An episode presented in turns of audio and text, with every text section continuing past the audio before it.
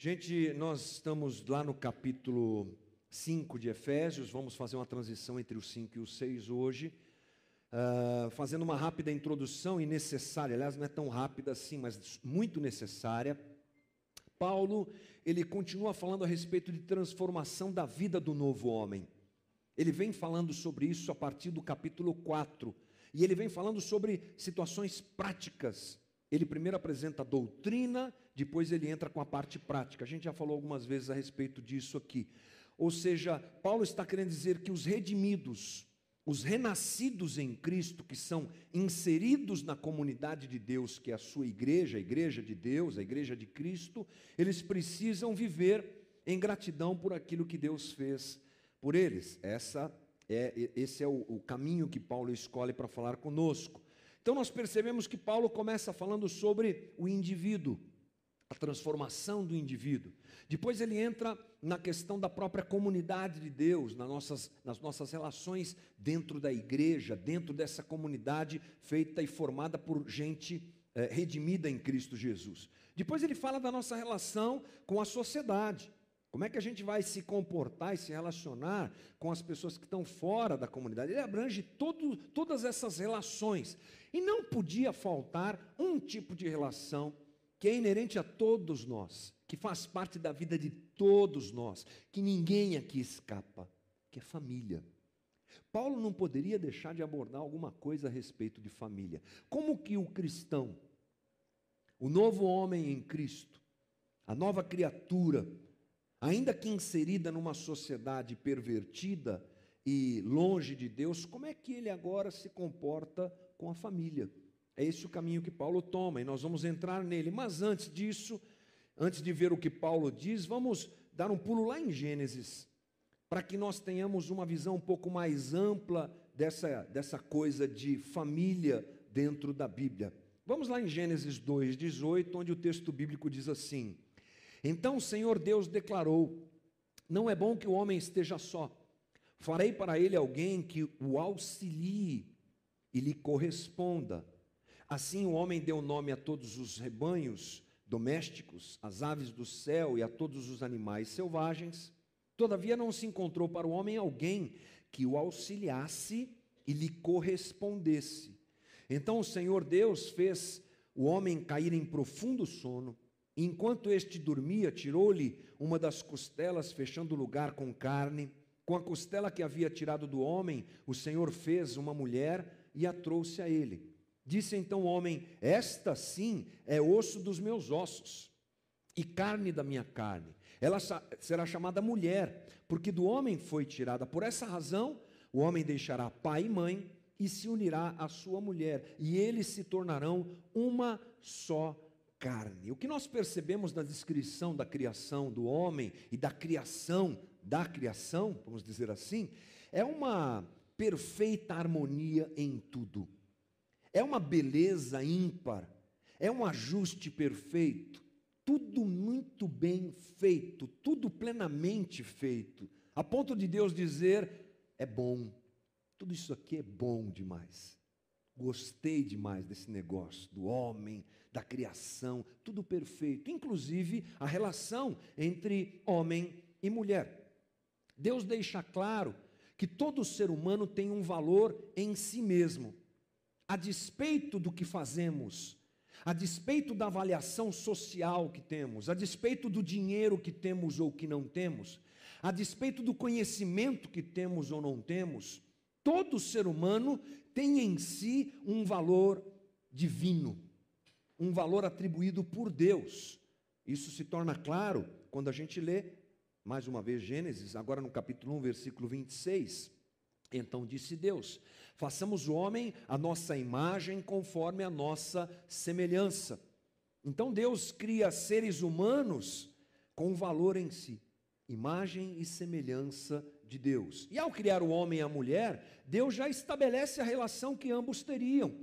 Deus já deixa claro que haveria entre ambos uma relação de auxílio, de completude, de correspondência, de suporte, uma relação efetivamente de amor.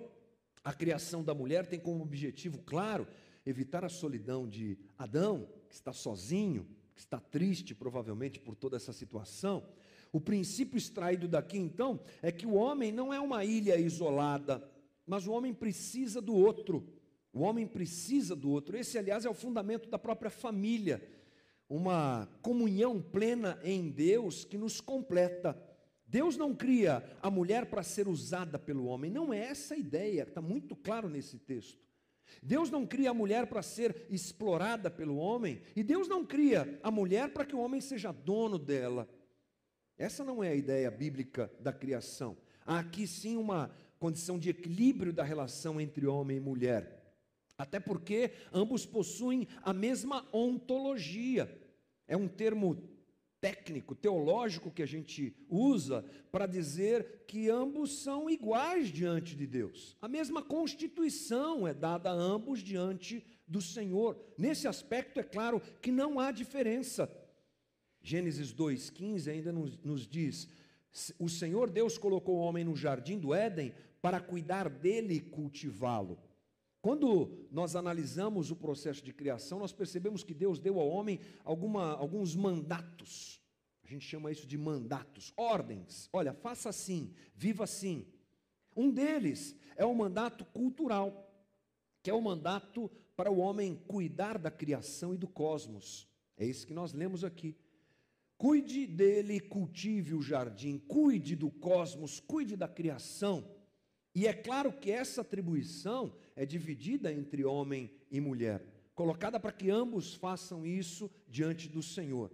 Portanto, esse é, o, é a imagem, o cenário que a gente tem da família criada por Deus, instituída por Deus lá no Éden. Lembrando que Éden, gente, Éden é perfeição.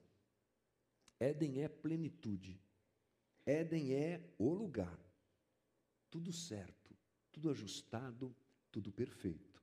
Homem não explora mulher, mulher não explora homem, ambos se completam diante de Deus. Muito bem, acontece que esse cenário muda. Ele não permanece, ele muda porque o pecado corrompe tudo, inclusive as relações. Vamos observar isso lá em Gênesis 3,16. A mulher, ele declarou: aqui Deus já está corrigindo uh, ou melhor ainda, exortando o casal por conta da queda. E aí o texto diz: A mulher, ele, Deus, declarou: Multiplicarei grandemente o seu sofrimento na gravidez, com o sofrimento você dará à luz a filhos. Seu desejo será para seu marido, e ele a dominará. E ao homem declarou: Visto que você deu ouvidos à sua mulher e comeu do fruto da árvore da qual eu lhe ordenara que não comesse, Maldita é a terra por sua causa. Com o sofrimento você se alimentará dela todos os dias da sua vida. Ela lhe dará espinhos e ervas daninhas, e você terá que alimentar-se das plantas do campo. Com o suor do seu rosto, você comerá o seu pão, até que volte à terra, visto que dela foi tirado, porque você é pó, e ao pó voltará. Pronto, mudou tudo. Antes perfeição, antes tranquilidade, agora tudo é afetado, a criação é afetada, o homem é afetado, a mulher é afetada e as relações são afetadas. Agora o cenário é catastrófico. Agora o cenário já é de rejeição. Tanto que, apesar de eu não ter colocado aqui, é um texto interessante quando Deus fala com o homem, logo depois da queda, e o homem já aponta para a mulher como culpada. É a mulher que o Senhor me deu. Pronto, já está feito, já estragou, já azedou o caldo, o negócio começa a ficar é, difícil. Então, a partir da queda, é que existe uma deformidade nas relações, uma deformidade de exploração, uma deformidade de sobreposição, porque o pecado gera isso. O pecado é a máxima do egoísmo. Eu em primeiro lugar e você, um abraço para você. E essa situação entra na relação do homem com a mulher e invade a nossa humanidade. Nós carregamos isso. Temos aqui a condição da mulher, então, ser dominada pelo marido, justamente por essa situação pecaminosa. Deus, assim dizendo, eh, dá uma ordem para que as coisas funcionassem no mínimo de um jeito em que ambos não se destruíssem, mas o pecado está ali presente. Essa é a ideia que nós precisamos guardar. Uh, o teólogo Russell Champlin diz assim: Muito insignificantemente, o autor do livro de Gênesis faz essa condição aparecer como um resultado da queda do pecado.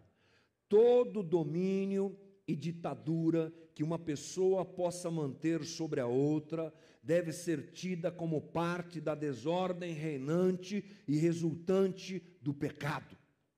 Todo domínio de um ser humano sobre outro não é legitimado por outra coisa senão pelo pecado. Antes do pecado isso não existia. O pecado é que coloca, nos coloca em conflito, em guerra e com a capacidade de nós explorarmos uns aos outros. A deformidade das relações então vem em cima dessa verdade que é a presença do pecado no nosso meio. Posto isso, entendendo isso, vamos agora ler o que Paulo fala lá em Efésios. Efésios 5, 21 diz: Sujeitem-se uns aos outros, por temor a Cristo. Mulheres, sujeitem-se a seus maridos, como ao Senhor, pois o marido é o cabeça da mulher, como também Cristo é o cabeça da igreja que mulheres, perdão, como Cristo é o cabeça da igreja, que é o seu corpo, do qual ele é o Salvador. Assim como a igreja está sujeita a Cristo, também mulher, as mulheres estejam em tudo sujeitas a seus maridos. Maridos, amem suas mulheres, assim como Cristo amou a igreja e entregou-se a si mesma por ela, para santificá-la, tendo-a purificado pelo lavar da água mediante a palavra e apresentá-la a si mesmo como igreja gloriosa, sem mancha, nem ruga ou coisa semelhante, mas santa e inculpável. Da mesma forma, os maridos devem amar as suas mulheres como a seus próprios corpos. Quem ama sua mulher, ama a si mesmo. Além do mais, ninguém jamais odiou seu próprio corpo, antes o alimenta e dele cuida, como também Cristo faz com a igreja, pois somos membros do seu corpo. Por esta razão, o homem deixará pai e mãe e se unirá à sua mulher, e os dois se tornarão uma só carne. Este é um mistério profundo. Refiro-me, porém, a Cristo e à igreja. Portanto, cada um de vocês também ame a sua mulher como a si mesmo, e a mulher trate o marido com todo o respeito. O que é que nós temos aqui, gente? Nós temos uma conversa a respeito de relação. Por isso eu fiz questão, inclusive, de ler o texto todo relação homem e mulher. O homem deve ser superior à mulher? Como deve ser essa relação dentro do lar? Como deve ser a relação entre ambos dentro do casamento? Como deve ser essa relação na sociedade em que nós vivemos? É disso que Paulo está falando.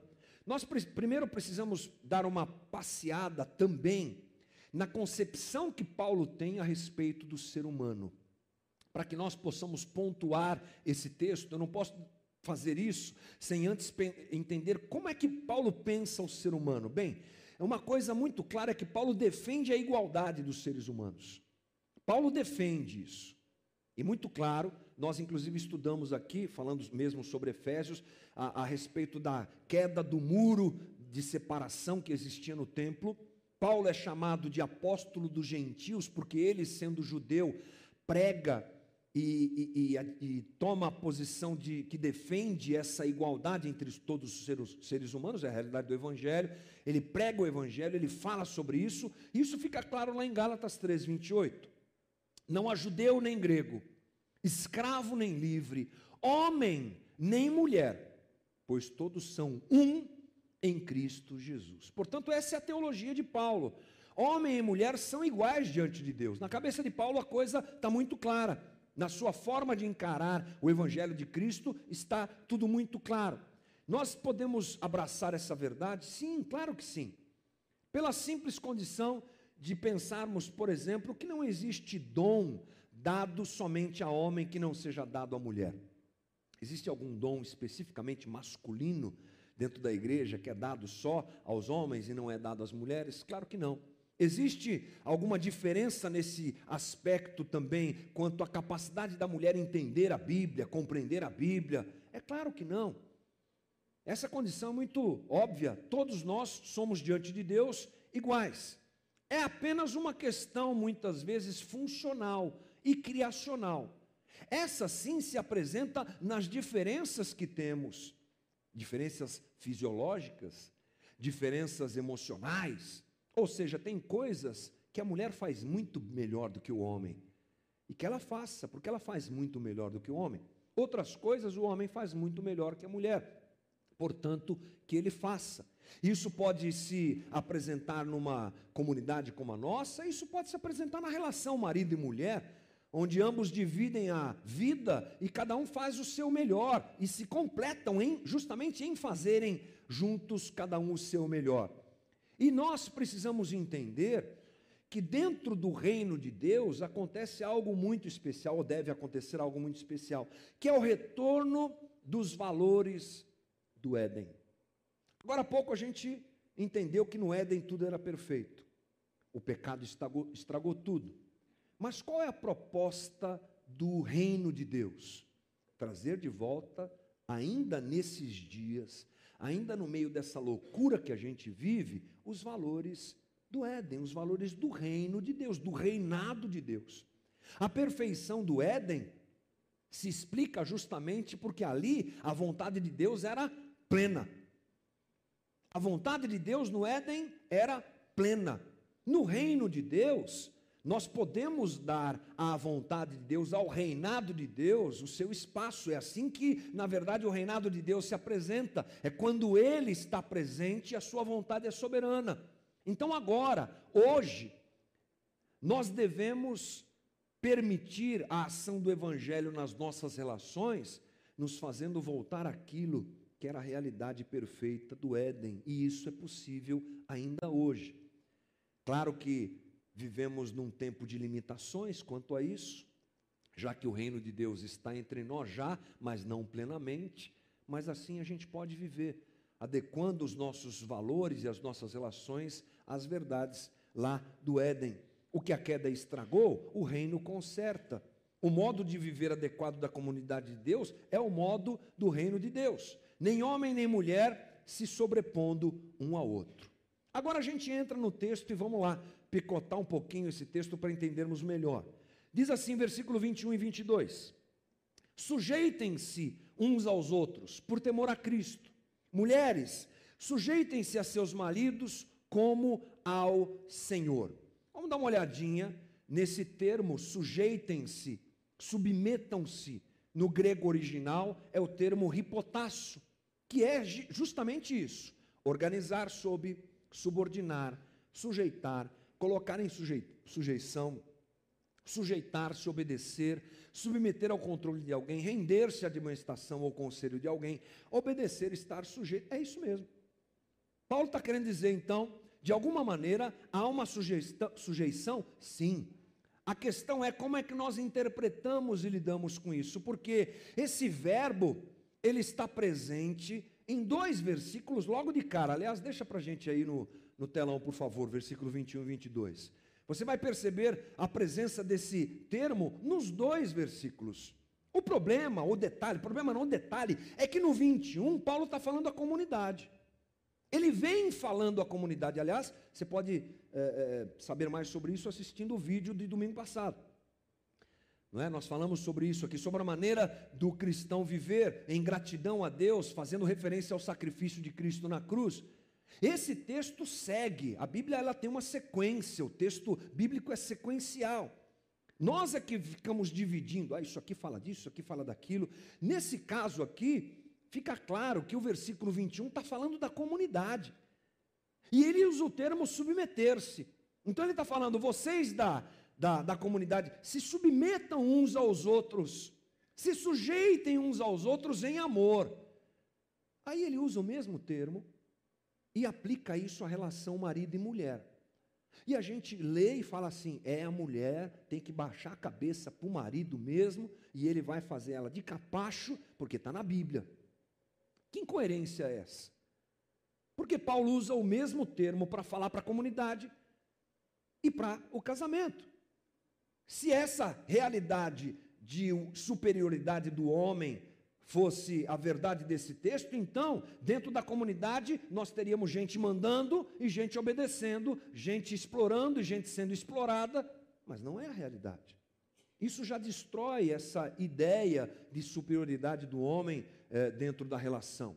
esse domínio do homem provém desse pensamento, que toma conta, inclusive, de é, comunidades, de igrejas, a ponto de não permitir que a mulher de alguma maneira, influencie nas decisões da comunidade, participe do conselho da comunidade. É realmente uma situação bem interessante, mas é a interpretação e a hermenêutica de alguns irmãos e a gente respeita, mas nós não, não seguimos esse caminho. Entendemos realmente uma condição de igualdade entre ambos. Aqui nós vemos isso de uma forma muito clara. No Evangelho não há lugar para opressão. Aqui a ideia não é de uma submissão baseada na força, na exploração, na inferioridade, mas de uma relação de amor, porque no Evangelho, repito, não há lugar para opressão. Isso não existe dentro do Evangelho. É bom a gente pensar também para quem Paulo está escrevendo. Você se lembra disso? Paulo está escrevendo para os Efésios.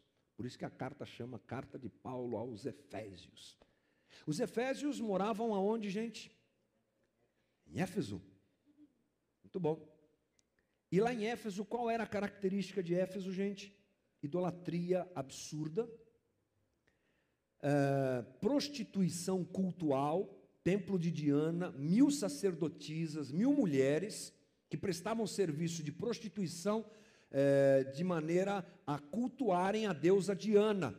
Portanto, lá com certeza a mulher tinha um certo uh, grau de valorização diferenciado das outras regiões, que comprometia as relações, porque ela era muito valorizada justamente pela forma como a sociedade de, de Éfeso se comportava e agia. Então, Paulo também tem essa ideia de, de equiparar, de equilibrar as situações. A verdade, gente, é que Paulo ele não está diminuindo a mulher.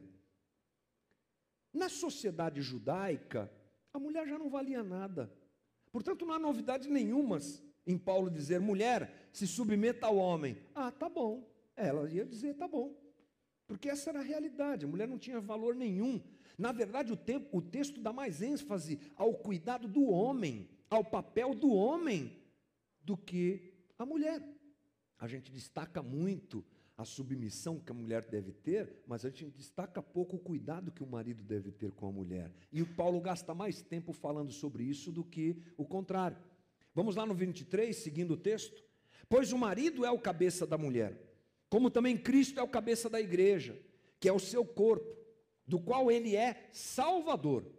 Assim como a igreja está sujeita a Cristo, também as mulheres estejam em tudo sujeitas a seus maridos. Paulo está então cobrando do homem uma posição de cuidado com a mulher. Claramente. Essa é a diferença e é o mais importante dentro desse texto. A ideia não é de privilégio do homem, mas de responsabilidade. A responsabilidade do marido. Não se trata de um aval à tirania, à exploração, mas de cuidado, porque Paulo, inclusive, compara a ação sacrificial que o homem deve ter para com a mulher com a ação sacrificial de Cristo para com a igreja. Pense num desafio. Durma com essa bronca, marido. Você tem que cuidar da tua mulher como Cristo cuida da igreja. Você entendeu? Esse é o peso do texto. Essa é a ideia do texto. Havendo uma posição assim por parte do homem, é claro que a mulher vai se sujeitar em amor, porque ela estará amparada, ela estará guardada, ela estará preservada, como Cristo guarda, preserva e ampara a igreja que se submete a Ele. Assim a mulher escolhe se submeter voluntariamente ao marido, justamente pelo cuidado que o marido tem com ela. Portanto, maridos, a bronca está com a gente. O negócio é conosco. O peso maior dessa situação aqui é, é sobre nós. Não é para a gente pisar, é para a gente cuidar, é para a gente amar, é para a gente suportar, é para a gente carregar o fardo junto, é para a gente cuidar da mulher como Cristo cuidou e amou da igreja.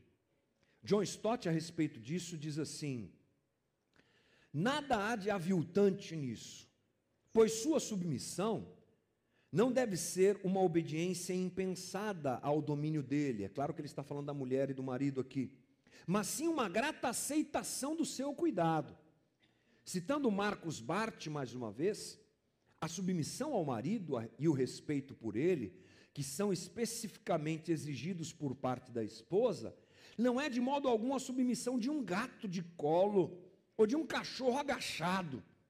Paulo está pensando no companheirismo voluntário, livre, alegre e bem pensado, como demonstra o relacionamento entre a igreja e Cristo.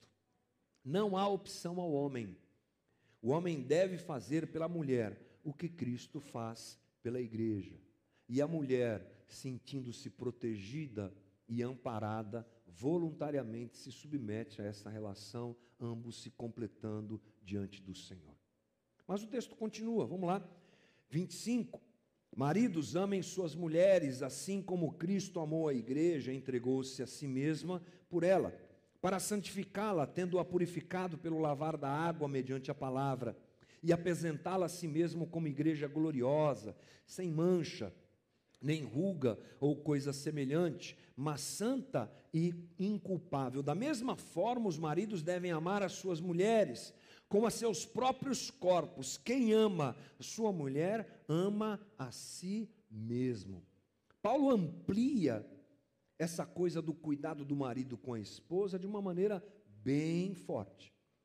Colocando sobre o marido, inclusive, a responsabilidade de amparar espiritualmente a esposa, lavando-a com a água da palavra, sendo instrumento de Deus para levar a sua esposa e o seu lar à presença do Senhor, corrigindo, exortando, dirigindo, tendo um papel de liderança, sim, mas completamente sacerdotal, completamente de entrega e de cuidado com a sua própria esposa e, é claro, com a sua própria família.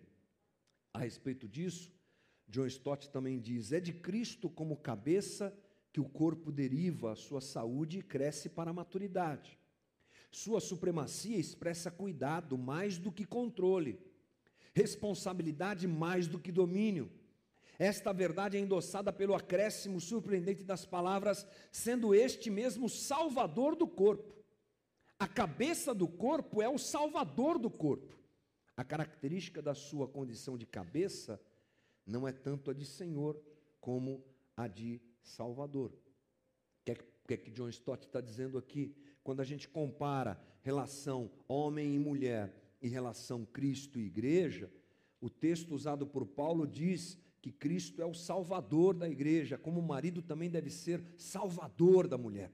Acontece que o marido gosta de ser senhor da mulher, mas o papel atribuído por Paulo e destacado por Paulo é de salvador de quem salva e que está disposto, inclusive, a dar a sua vida pela mulher. É, não é somente o, perdão, não é somente sobre o papel do, de homem e mulher, mas a respeito da relação de ambos que Paulo está tratando também. Paulo, inclusive, repudia o autoritarismo em toda a sua ideia em outros textos. Vamos dar uma olhadinha lá em 1 Timóteo 2,12 que diz: Não permito que a mulher ensine nem que tenha autoridade sobre o homem, esteja, porém, em silêncio. Uau! Forte essa, hein? Mulheres, silêncio.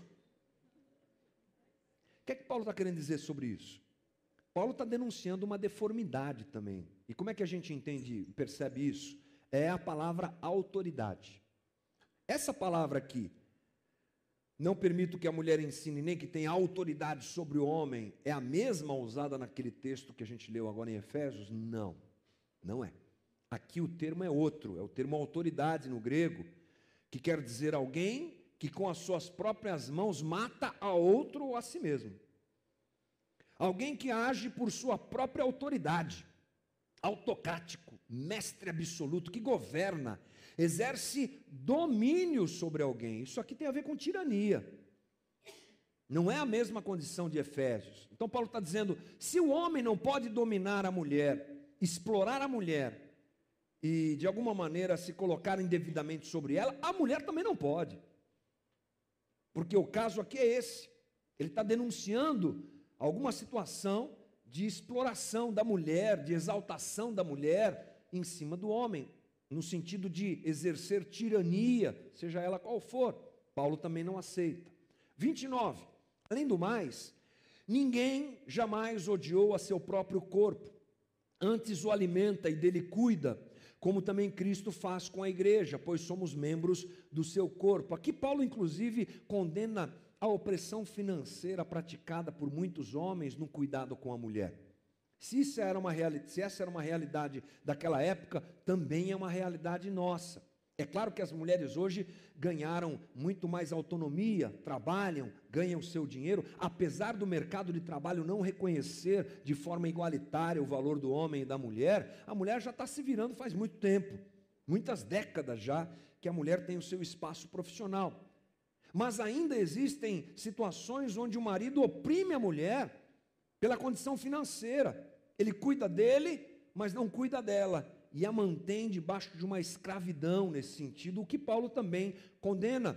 Aqui tem a ver com um relacionamento equilibrado e cuidadoso, ambos, uh, um cuidando do outro, numa condição clara uh, descrita por Paulo aqui. No 31, por esta razão o homem deixará pai e mãe e se unirá à sua mulher, e os dois se tornarão uma só carne.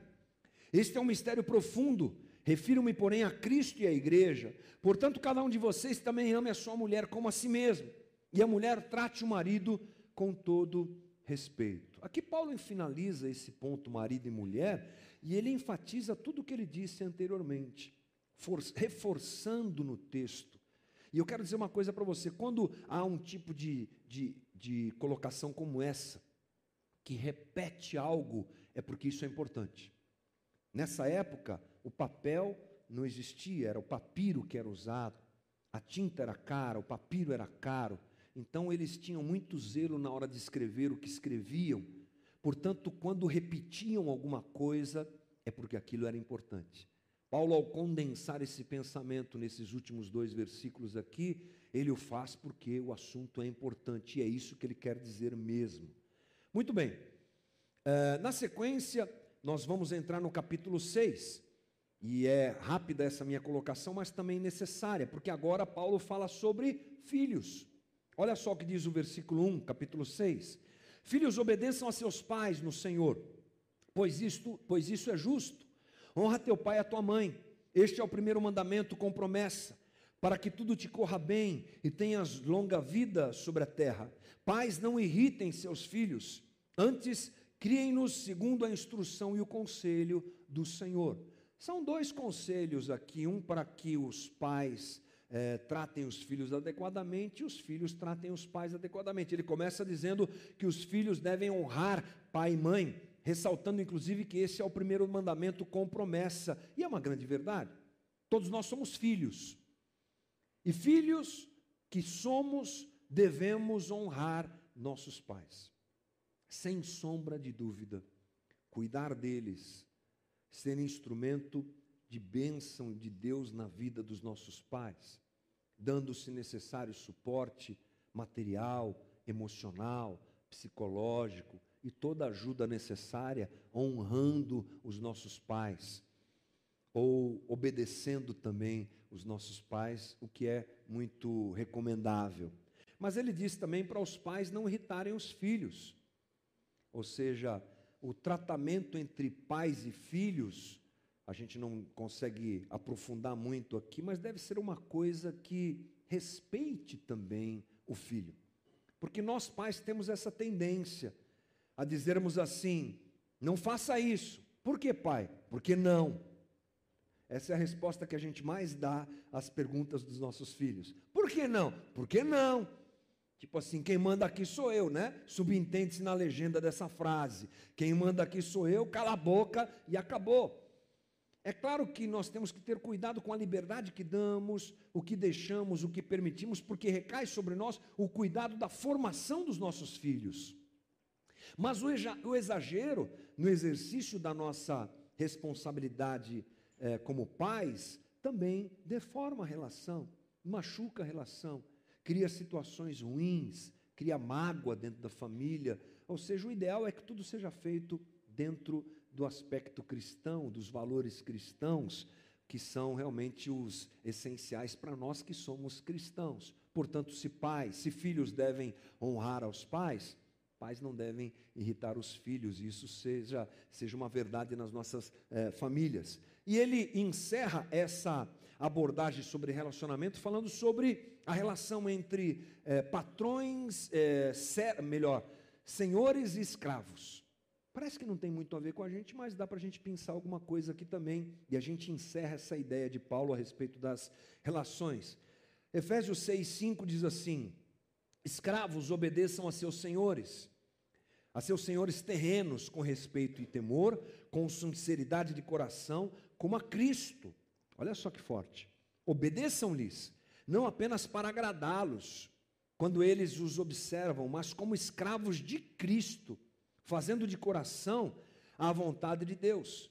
Sirvam os seus senhores de boa vontade como o Senhor, como ao Senhor, e não aos homens, porque vocês sabem que o Senhor recompensará cada um pelo bem que praticar, seja escravo, seja livre. Vocês, senhores, tratem seus escravos da mesma forma. Não os ameacem, uma vez que vocês sabem que o Senhor deles e de vocês está nos céus, e ele não faz diferença entre as pessoas. Essa era uma prática muito comum na, na, na, na sociedade romana e na cultura helênica, grega. Os escravos faziam parte da vida da sociedade. Então, Paulo recomenda aos Efésios: trate bem esse pessoal que serve vocês. E também diz àqueles que são escravos: sirvam seus senhores como a Cristo. Paulo coloca tudo dentro do, de um aspecto que é o amor. Tanto marido e mulher, filhos e pais, inclusive escravos e senhores. Isso é muito forte, porque as nossas relações efetivamente devem ser baseadas no amor. Se hoje nós não temos, pelo menos à vista, a escravidão, ela está aí, nós sabemos muito bem, nos interiores e alguns outros países mais abertamente, há uma relação de escravidão, uma situação de escravidão, melhor dizendo, mas se ela não é uma realidade para nós hoje, a gente pode tirar desse texto alguma coisa quanto à relação que nós devemos ter uh, no trabalho, na vida profissional. Nós, como prestadores de serviço, devemos honrar aqueles que pagam o nosso salário, é, trabalhando ali dentro daquela empresa como se estivéssemos trabalhando para Cristo, porque na verdade é o que está acontecendo.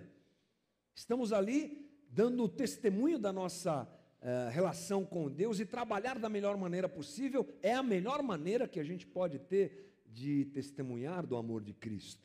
Nós também, que você também que talvez tenha alguém é, que presta serviço a você, seja em que nível for, deve tomar dessas palavras e avaliar a sua relação com alguém que trabalha para você, seja qual for o tipo de situação. Portanto, Paulo equaliza tudo isso dentro do amor. Marido e mulher, amem-se. Marido não explore a mulher. Mulher, sujeite-se em amor ao marido porque ele cuida de você.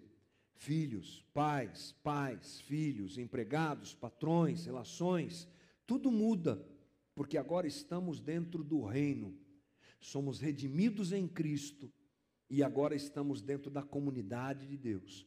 Portanto, nosso comportamento, no que se refere às nossas relações, deve ser diferente. E é um grande desafio, né, gente? Por quê? Porque a gente tem, é, a gente se tromba todo dia, não é? Na casa é que a gente mostra quem a gente é. Na casa é que nós somos verdadeiros. Na casa é que as nossas máscaras caem. Na comunidade é todo mundo lindo, todo mundo bonito. No Facebook só tem foto de gente beijando, abraçando. Não é? Todo mundo muito legal. Ninguém coloca uma foto da briga, um vídeo da briga na internet. Aliás, até tem, mas não é assim, né? Não é porque quer, porque alguém filmou, sei lá o que aconteceu. Né? Todo mundo quer esconder esse negócio mas que a gente reveja tudo isso, porque isso é cristianismo, isso é evangelho. O mais importante, gente, é o que acontece depois que a gente sai dessa porta para fora. É lá fora que o culto acontece. É lá fora que a vida nos cobra uma posição cristã de verdade. É no momento de dificuldade de relacionamento entre o casal Ontem nós tivemos a nossa conversa com os casais aqui, e eu estava falando sobre a dificuldade que a gente tem de lidar com os nossos próprios erros, que não aparecem quando a gente está numa comunidade como essa, que pouca gente sabe, mas que batem na nossa consciência e na nossa porta todo dia. E casamentos que têm se acabado por isso, por um remorso nos erros, das dificuldades, ou seja, a gente enfrenta a vida, não é brincadeira, não dá para a gente é, é, deixar isso de lado. Portanto, esse é um grande desafio. A gente encerra esse tempo em que Paulo fala sobre as relações, nos desafiando. Que Deus te abençoe nisso, irmão. E que você reveja o teu comportamento, a tua forma de agir, a tua forma de servir ao outro. Que cada um de nós reavalie como eu tenho sido nas minhas relações familiares. Tenho sido marido que ama a mulher como Cristo amou a igreja.